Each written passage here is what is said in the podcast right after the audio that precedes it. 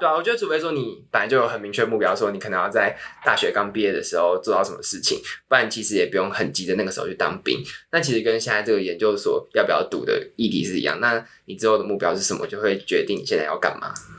没有，我刚刚笑是因为我在，我听你在想说，没有浩轩只是想要逃兵而已。不是，我之前有看到迪卡有个文章在讲，就是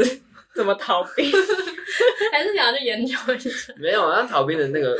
那个很困难，好不好？他已经研究过我是。我是看到那个文章写说，我想要逃兵，然后女朋友因为这样要跟我分手，然后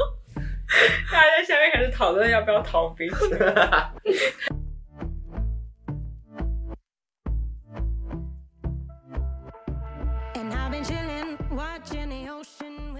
你们有想过大学毕业之后要先去念研究所，还是先工作吗？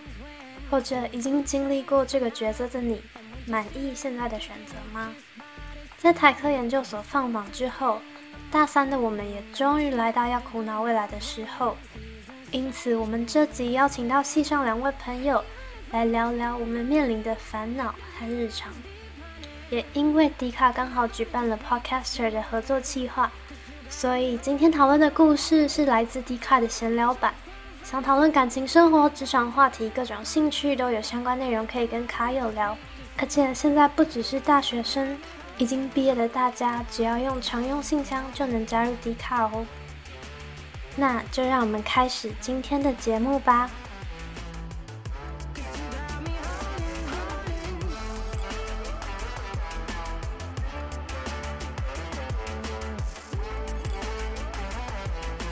嗨，大家！那我们今天呢，邀请了台科我系上同学两位同学，然后要来跟我们聊聊研究所的主题。首先呢，先让我们欢迎佳瑶跟浩轩。耶！好，就是他们平常有点吵，所以这集刚忍很久，好吵。对，这集可能会常常爆音，就是大家忍耐一下，忍耐一下，但蛮应该蛮好笑的。那好。首先，那我想先先问你们，你们想要先读研究所还是先工作？我应该会先读研究所吧，因为就是其实我没有想太多，因为我就是想要就是但这样好像也不是没有想太多，反正就是我想的很简单，我把这件事想的很简单，因为我要去，我想要用一个教育部的精英精英培训计划去国外留学，然后那个计划是可以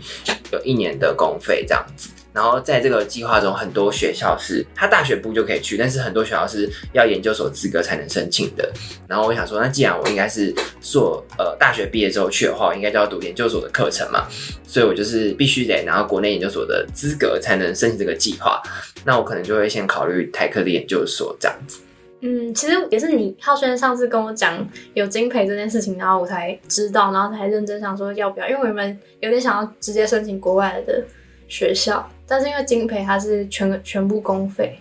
而且没有返国义务，就是一般的公费留学要返国义务。返国义务是哦，就是一定要在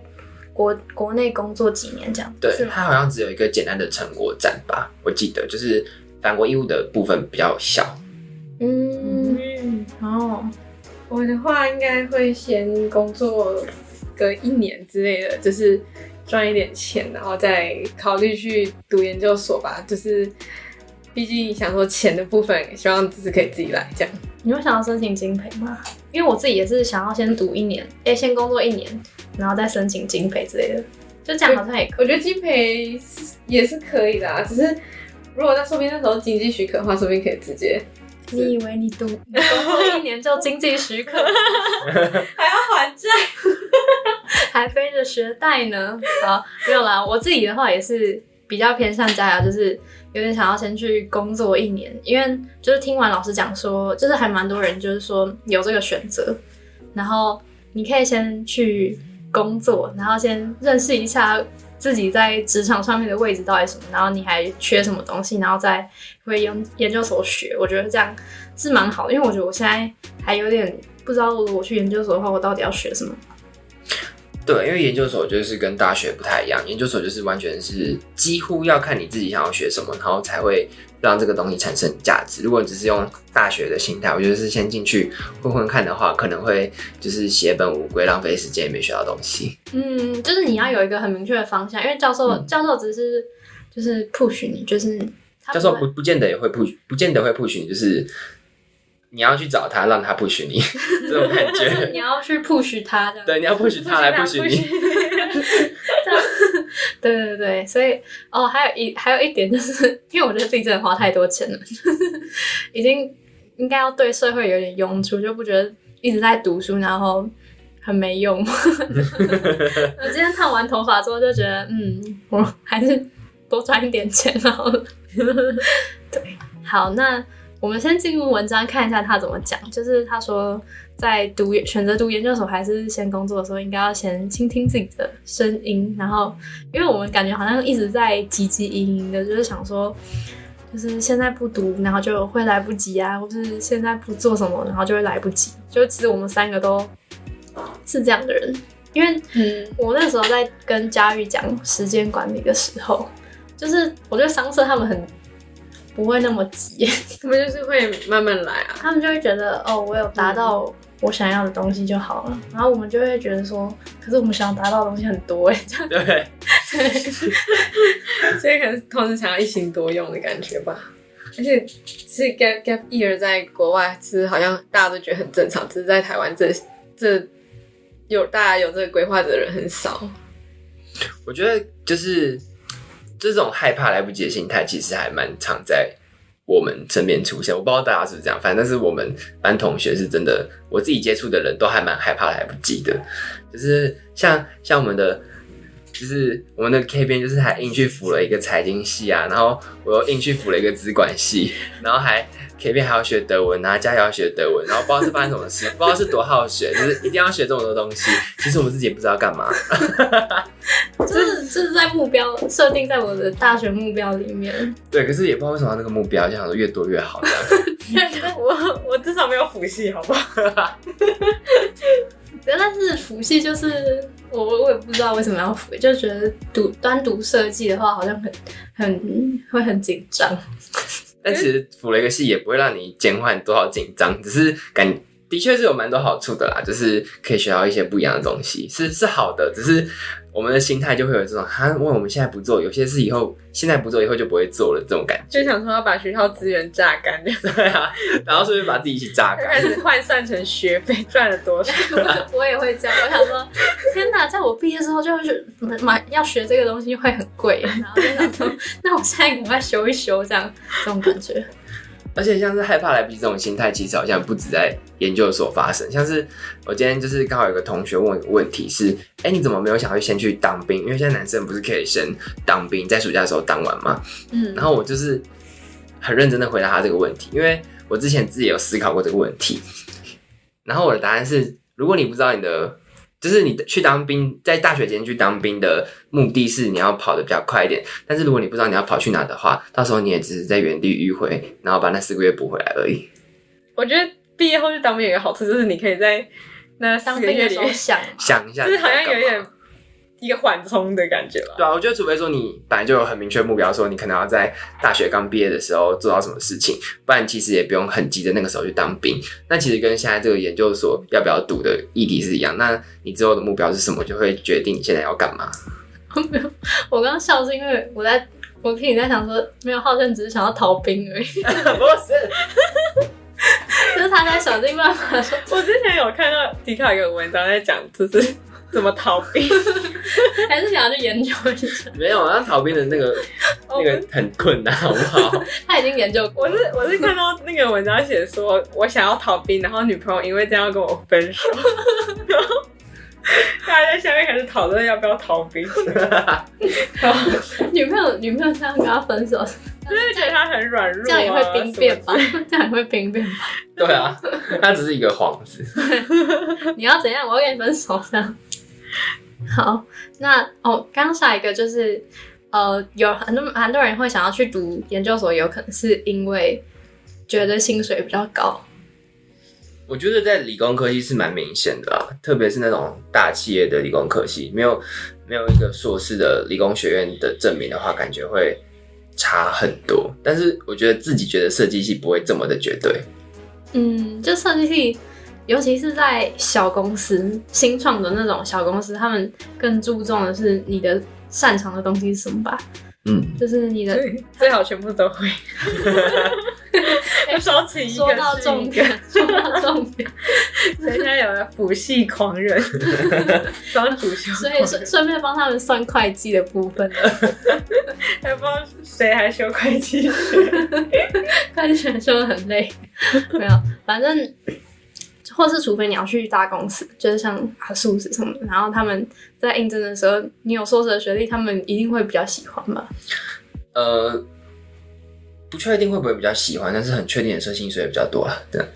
嗯，但但多的也没有多到就是可以补足你在硕士那两年的钱嘛。我觉得硕士读硕士一个好处就是，可能你的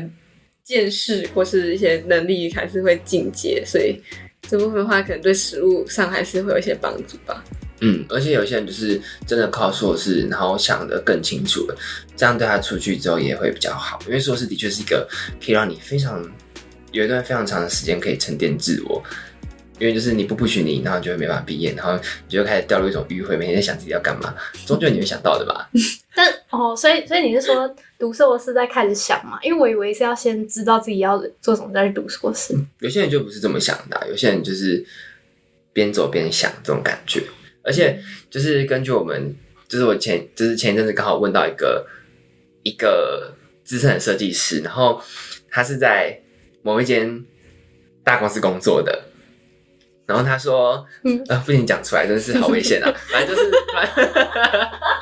反正就是，他说，呃，如果你是读硕士进来我们大公司后，你就会有那个薪水的加成嘛，就是硕士比较高。嗯但是呢，如果你是先进来工作再去读硕士，你的薪水不会加。哈，真的哦、对，这个很 detail，但是所以不能能讲公司的名字，职场小秘密吗？因为就是有一点把你吃死死的了吧。就是公司就是想说，反正都在这里毕业了，我要让你去读硕士，甚至便宜可是如果你是去别间，再去别间，再去别间也可以，就就是就差就可以。去别间就有差，但是我的意思是说，可能还是你是说他是说在职？对在职读硕士，哦他可能会觉得说你就是呃花了我的上班时间，然后结果他想跟我就是要升加薪什么的，对啊，当然老板有他自己的考量，但是我就觉得哇，那其实你先念硕士也没有蛮也有蛮多好处的，因为说不定就是你之后你在工作几年之后，你没有办法再回来念的人，真的也是大大多数人都是这样。嗯，对，好像有讲到，就是有可能会工作一年之后就没有办法再回研究所了，就是抽不回来了。对，这就是个人选择问题吧，就是可能你会有点舍不得那个公司的待遇，可是你对啊，就是哎、你读了一年，哎、你工作了一年，然后老板准备要帮你升迁了之类的，那你要回研究所吗？还是就是，就因为我觉得读研究所有一个好处，就是因为很多人都会说要 gap year 去，就是更多探索。可是其实你要真的完成空一整年，是感觉有点还是会有点不不踏实。但是如果你有一个研究所，通常硕一的话会比较不不忙的话，你就可以利用那个有一个学历在进行的同时，你可以也去探索。所以蛮多人是把这个当一个缓冲，感觉还不错。哎、你是有偷看我的访纲？它上面写的就是没有。对啊，哎、你讲的很对，就是那个学学姐也讲说，就是读研究所也可以当做是一个 gap year，就是自我探索的时间，哦。然后你可以去就是选一个自己喜欢的领域，然后去尝试各种你有你可能有兴趣的事物，然后去找到答案这样子。所以嗯，对于所以对于不知道完全不知道自己要做什么人，搞不好研究所是一个方一个可能性嘛。就是如果你大学时间不知道在做什么。我觉得，哎，我觉得主要是研究所，如果是去国外的话，可以先读的另一个原因，是因为就是可以先去，因为那个看的世界一定是跟在台湾的不一样，所以就是你可以以这个读研究所边探索当做是一个重要的考量，这样。嗯，因为呃只是很贵啊，那个学费 学费不是呃金培 买时间来买时间来那个思考你的人生这样。但是国外我听蛮多研究所，就真的是就是老师就是给你一个礼拜讨论一次的，嗯，就是你一个礼拜跟教授约空闲时间一次的时间，然后你其他时间都在想说你要干嘛。其实台科的研究所也是有点这种感觉，嗯只是国外的研究所跟我们的教育方式一定不一样了。像是之前有学长分享是说，他们的考核方式是你要跟教授说你要这个学期要做什么，然后会有不就是各种在学期中大大小小的工作坊，然后你自己去参加，然后期末的时候就考核这样。你说国外的吗，对，但是国内的研究所，以我们学校来说，还是比较像是课堂式的。但是因为我们学校的课堂也是很自由度很高，所以就其实也蛮算是有点接近，就是只能说不同国家的方式会差很多。所以如果要出去国外读的话，可能要先调查的清楚一点。其实我觉得台科现在在大学就算是自由度蛮高的学校，就是以设计系来讲，就会跟其他学校比起来，因为有些有些学校的设计大学设计系好像就是会把学生的课排很满。嗯嗯，我们学校课纲好像就是那个学分数好像已经算蛮低了吧？对啊，算算是蛮低，所以我们才可以去辅一些有的没的有的没，然后做 podcast 之类的。好，台科的大学部跟研究所都有一点精英主义的教学方式，讲好听一点是精英主义来，讲难听一点就是不理你，就看你自己反会正你们自。己会把时间塞满，对就是你们这些人。反正你们就是一群积极营的人，我不用给你们太多，你们自己会把自己填满。好，那我们来讲，就是如果如果毕业之后想要先去工作的话，有哪些好处？就如果你真的很不喜欢读书，虽然设计系可能不一定要读书，就是或是觉得自己花太多钱，然后想要去回馈社会的话，想要经济独立的话，那先工作可能是你的一个选择。然后还有一个就是震撼教育，就是你进入工作之后，他的嗯、呃经验会很不一样嘛，然后你会比直接选择直接升学的朋友有更多时间去适应这个职场跟这个社会。我觉得先工作的好处是，你再回来，如果你之后再回来读研究所的话，你会非常珍惜在研究所那个对精华时光，就是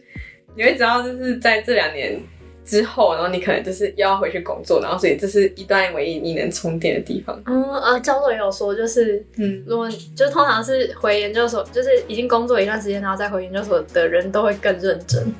对，就是因为他们已经知道自己要学什么了，然后就会很很投注在上面。而且他们就会知道这段时间是就是没有收入，然后资产会不停的往下降的东西。嗯，更因为更好现现实实。对，因为像是如果我们直接升研究所的话，可能就是持续吃爸妈吃到研究所毕业，或者是吃少一点，但是就不会有那种哦，我其原本已经可以赚钱了，然后我现在我机会成本全部投在研究所这边，然后我现在是要开始不停的花钱花钱花钱，那个上那进的态个感觉度不太太一样一样。。对对对，研究所还要缴学分费什么什么。对啊，而且有些人很不喜欢读书，像我我有听到一些同学的例子，是他就是真的很不喜欢读书，可是又不知道该怎么办，他就会想要先去工作，至少换个环境吧。对他来说，他可能就是不想要在这种学学校里面待这样。其实我觉得不喜欢读书的人很适合就直接去工作啊，对啊，就是他们可能就实务能力比较强，然后先累积经验先蛮好。对，好，然后再来就是应该要哦，这这个是之前跟那个黄旭，就是我们教授讨论到，就是应该要先进大公司工作，还是先去新创公司工作，还是先念研究所？然后他就给了我们一个很精很清楚的回答，就是在大企业工作的话，你就是需要有一个嗯不错的设计基本功。然后，如果你想要追求安稳或者工作或是薪水，那你可能比较适合去大公大公司。然后，如果你希望未来是可以开就是工作室啊，或是想要去小公司、小设计公司工作的话，那你可能可以去新创公司，那你可以就可以培养出很多，就是像像佳瑶刚刚讲的，就是十八般武艺。可能边做设计边打会计嘛。边写程序，前后幕后一起来。对，反正就是你，你可能会就需要一个人负责整个专案，然后，然后从行销到制造啊，你就可以认识不少人脉，那对你之后的之后的那叫什么 career 职场生涯也会还不错。对，然后念研究所的话，就是你可以培养拓展人脉，就是你可以认识你研究所厉害的同学啊。他说你可以更擅长的去说服别人，是因为要说服教授吗？是因为通常你要捕捉一件很抽象的事情，我把教授教授唬了一愣一愣。就是你可以，因为你要去独立的去把一个事情研究透彻，然后呢，然然后得出结论。那这个时候你可能就心里就脑袋就会脑袋的结构就会对一件事情想得更完整。那你在说服别人上面可能也会更好。然后还有教授可以一针见血的点出你的盲点，然后告诉你要去找谁跟谁做研究，这些都是读研究所的好处。嗯，感觉黄旭是比较推读那个，因为他自己他自己是来台科读研究所，然后他就说、读完之后，我觉得自己真正成为一位设计师了。现在还不是，现在我们就是现在我是设计米虫，设计设计宝宝，设 计设计宝宝。好，那总归一句就是，不管是用什么方式，然后持续学习就就对了。然后你们会想要先选喜欢的工作，还是选高薪的工作？我要选举。这个刚刚我们不小心聊到一下哈，就是就像你要如果是主角好了，那他要选一个很丑的男朋友，还是选一个心地坏的男朋友？但是不能太丑，也不能太坏啊！你怎么会把他当二选一在选呢？只是一个衡量的感这不是。二分法，对，这不是二分法。就是不对，不可以太丑，也不可以太坏。那 怎样怎样才算太坏？就是会踢小狗之类的啊。走到路边踢小狗，那那我很帅的踢小狗可以吗？就这样你觉得可以吗？不行，持修踢小狗可以吗？不行，不行啊！对好了，持修不会踢小狗。对嘛，等下被池兄粉丝打，诶、为什么直接歪掉？哦，我想到我刚刚有讲，就是我觉得刚就是刚离开学校的话，我应该会想要先选喜欢的工作，就是那个喜欢还是建立在就是有一点梦想职业的上面，然后就是因为如果你一开始就选投入高薪的工作，然后但那个东那个那个产业或是那个公司不是你喜欢的话，那你未来几年都会很痛苦。所以我我自己会觉得要先选一个喜欢的产业或是喜欢的工作模式，然后一开始薪水没有那么重要，它前景可能比较重要。我也会觉得说，我觉得最好的工作应该是你有一点喜欢它，然后它现在薪水低没关系，但是他你知道它之后会涨起来，这种是最好的。嗯，只是有发展性。对，就因为你你的喜欢会跟你的付出成正比。如果是刚刚那个情况的话，因为你很喜欢，你会一直做，然后你又知道它之后有发展性的话，这样你会边做，然后薪水越高。我觉得这件事还不错的点就是，人就是很片面，就是很片面的动物嘛。如果你一直获得回馈的话，你就越来越进步；但如果你只是负的回馈的话，就算你原本在高的地方，你会慢慢掉下来。嗯，所以保持正成长，我觉得也是蛮好的一个衡量标准哦，就是因为你对这个东西有热情，然后你才会想要投入。那因为你投入了，然后呢，你可能就会做的比较好，对对，然后你可能就会有高薪这样。Maybe 啦，很理想状态。对，我们现在都是被压榨，我们现在都是在经验零的状态讨论这件事情，哎、你不是要分享那个？就是跟高薪喜欢工作，然后我就想到，就其实我之前跟我前男友在吵架，就是我们已经分手一段时间了，分手了多久啦？半半年，半年比半年还多。然后，然后我看到他的线动，然后我还回去跟他吵架，就是就是观念不合。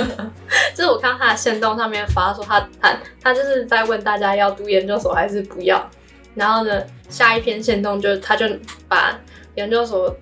毕业之后跟跟大学时间多赚的薪水，就是呃研究所学历可以比大学学历多赚多少钱，然后他就他就用数学的算式把它乘出来，然后说那就是他想要表示说，那你去读研，如果你是为了薪水去读研究所的话，就是其实是非常的不划算。我觉得这很不合理耶，对对，你懂它异常的不我。合理啊，因为 他用数学算是什么意思？他就他就是用数学去分析说，就是可能一年可以赚多少钱啊，然后所以你如果单纯是但是他他讲的可能也没错，就是如果你单纯只是你什么都没有多想，你单纯是为了钱去读硕士的话，它其实是一件没有意义的事情。可是他他这个假设超不合理，因为就是最近我有读一点论文，所以我就知道这个假设是充满着。就是很不合理的一件事情，因为你不能把人生变成一个对、所有都是你控制好的变因。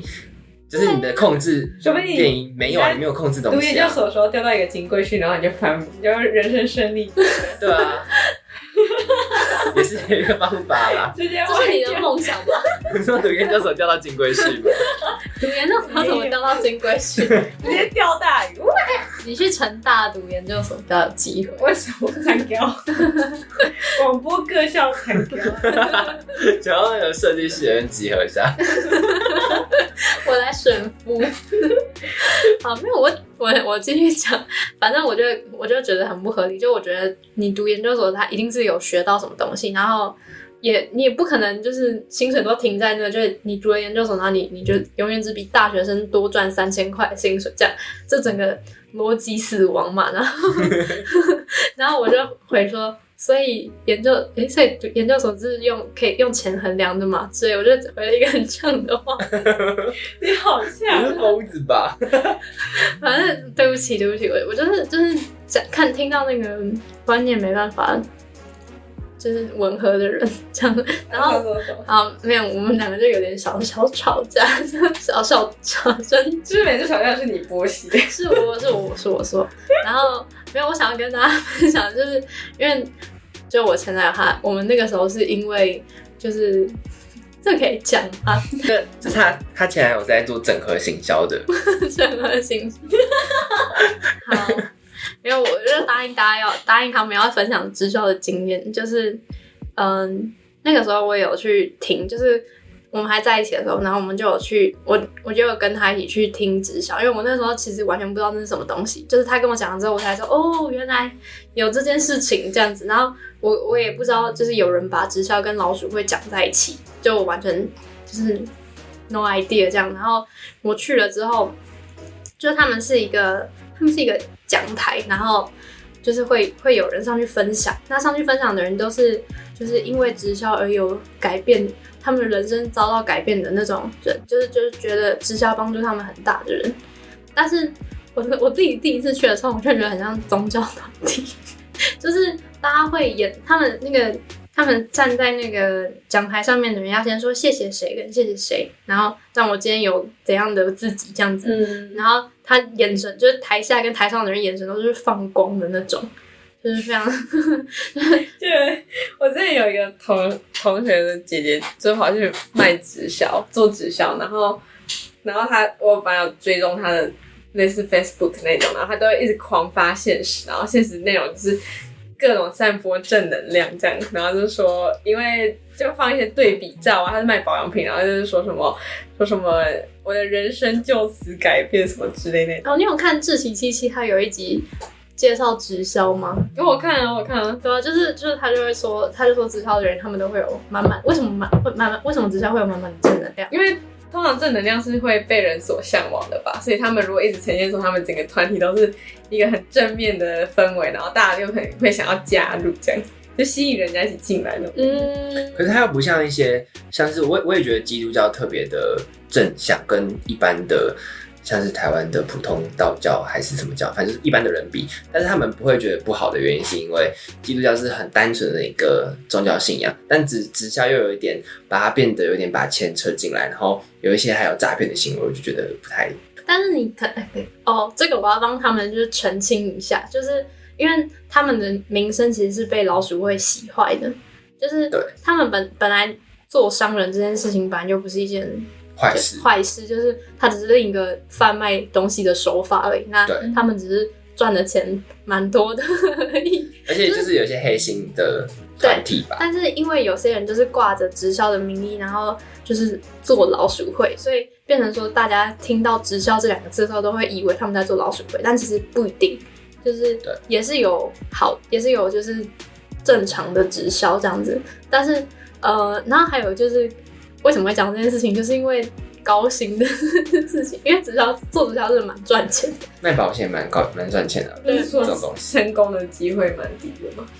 这个其实我我也不知道哎，对，就是你需要有足够的销售技巧，然后嗯我觉得这个很难，就是跟做人一样难啊。像我之前有一个同学姐姐在卖保险，然后她就做一阵子就说不做，就说只是当你一直去关心人家的时候，然后人家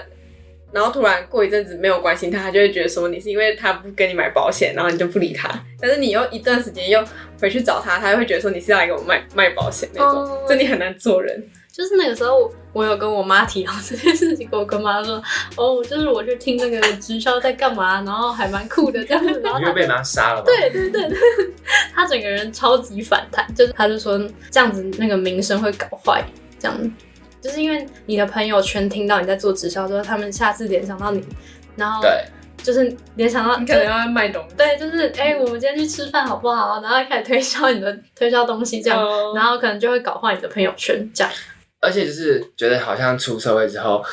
就是普通的友谊就会变得更更难得一点，因为就是很容易有一些可能商业的关系啊，或者是一些同事的关系啊。就讲到钱就会比较有戒心。对，就是反而我觉得就是像像我姐好，我姐现在就是呃工作一阵子之后，会比较珍，会更加珍惜那时候在学生时期的友谊，就是因为可能出社会之后大家也不是这么简单吧，然后大觉得大家也会蛮反弹，就是如果你的朋友只是为了利益而来这样子的目的跟你交朋友的话，就是不太喜欢。嗯，嗯，对，没错。大学就有一点小型社会的感觉。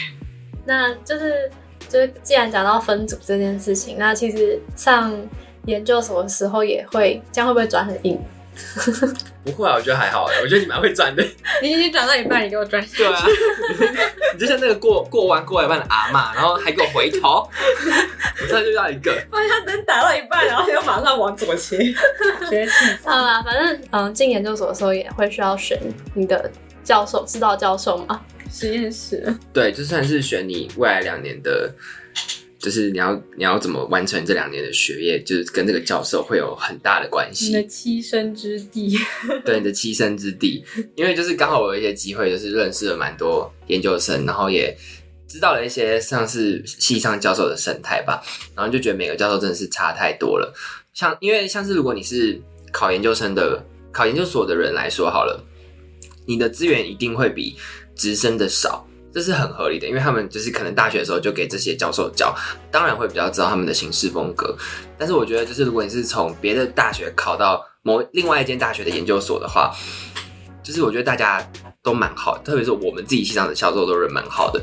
就是你只要愿意去问他的话，应该会得到很多收获。千万不要盲选，盲选会误你一生。跟你们说就是要先做功课嘛，对，然后不要怕，就是教授不理你。嗯，然后看自己想要选的是比较凉一点的，或者是想要选比较希望可以学更多，就可以选硬一点的这样。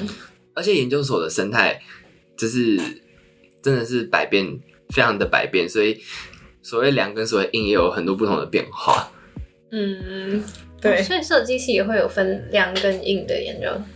定制的就是看那个的教授的教授不是研究所，研究所是一个，然后教授可能会指导的方式不一样。嗯，就可能这个教授他自己本身就是蛮蛮认真的，很上进的话，那你应该也进去会学到比较多东西，相对会比较吃力一点。可是如果你是像一个比较可能 就是比较怎么样？比较 free 的教授比，较 free 的教授，对，那我就不太确定你可以学到什么东西。其实也不一定吧。就是如果你想要比较多自己的时间，对啊探索人生，自己规划。对，你就只是想要读研究所，只是想要偶尔跟教授聊聊天这样，也可以，也可以 赚个学历，或是赚个学历这样。然后也有研也有教授会把研究所当研究室，他自己的 lab，然后他自己的研究室当小型公司经营的也有，你也可以提早体验公司的文化，也没问题。哦，好，那我们 ending 喽。OK，那反正总结来说呢，就是不管你要读研究所还是先工作，就是按自己喜欢的步调走，就是最好的选择。我们也没有，我们他说我在说废话，我们没有要替你决定，对。但你聊完之后，你有想决定了吗？当然是没有，对嘛？所以 不戳破这件事，不然就没有人要听了。好，原来我们在最后戳破这样。好，那谢谢收听到这里的你，然后谢谢浩轩，谢谢加油，拜拜。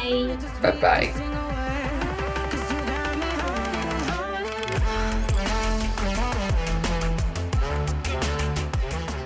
今天跟同学们聊了研究所这个主题，在准备的时候看到一句话：人生不用总是害怕来不及，抢先奔向终点，也不过就是死亡而已。不知道在收听的你，是总是把生活填满的那种人，还是懂得把步调放慢的人？不知道你是否也会因为未来而焦虑？但希望你在做决定的时候，能好好空出时间，想想什么才是自己真正需要的。嗯，那今天差不多就这样，谢谢收听到这里的你。如果想看今天的内容整理，可以在 IG 搜寻 BND 底线 LAB 就可以找到我们。那也别忘了在 Apple Podcast 下方帮我留言分享。那就谢谢你今天的收听，我是主持人 Kathleen，我们下周见。